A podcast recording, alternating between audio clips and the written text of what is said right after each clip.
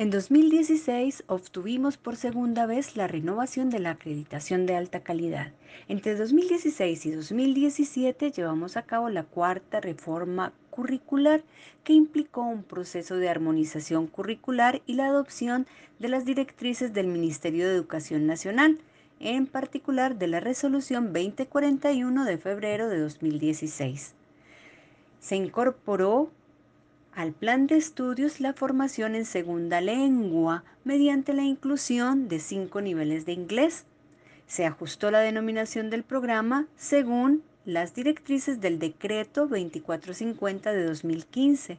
Se concertó el campo de saber pedagógico con una perspectiva más flexible organizada por núcleos.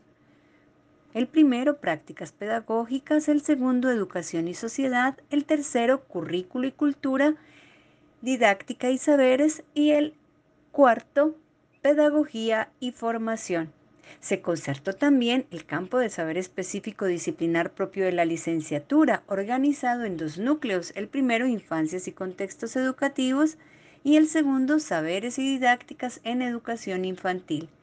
Se dio la gradación del número de créditos en la medida en que se transita por el plan de estudios y con respecto a la práctica, se sostiene su presencia del primero al décimo semestre, así como su articulación a la formación en investigación, y se incrementa el número de créditos a 180.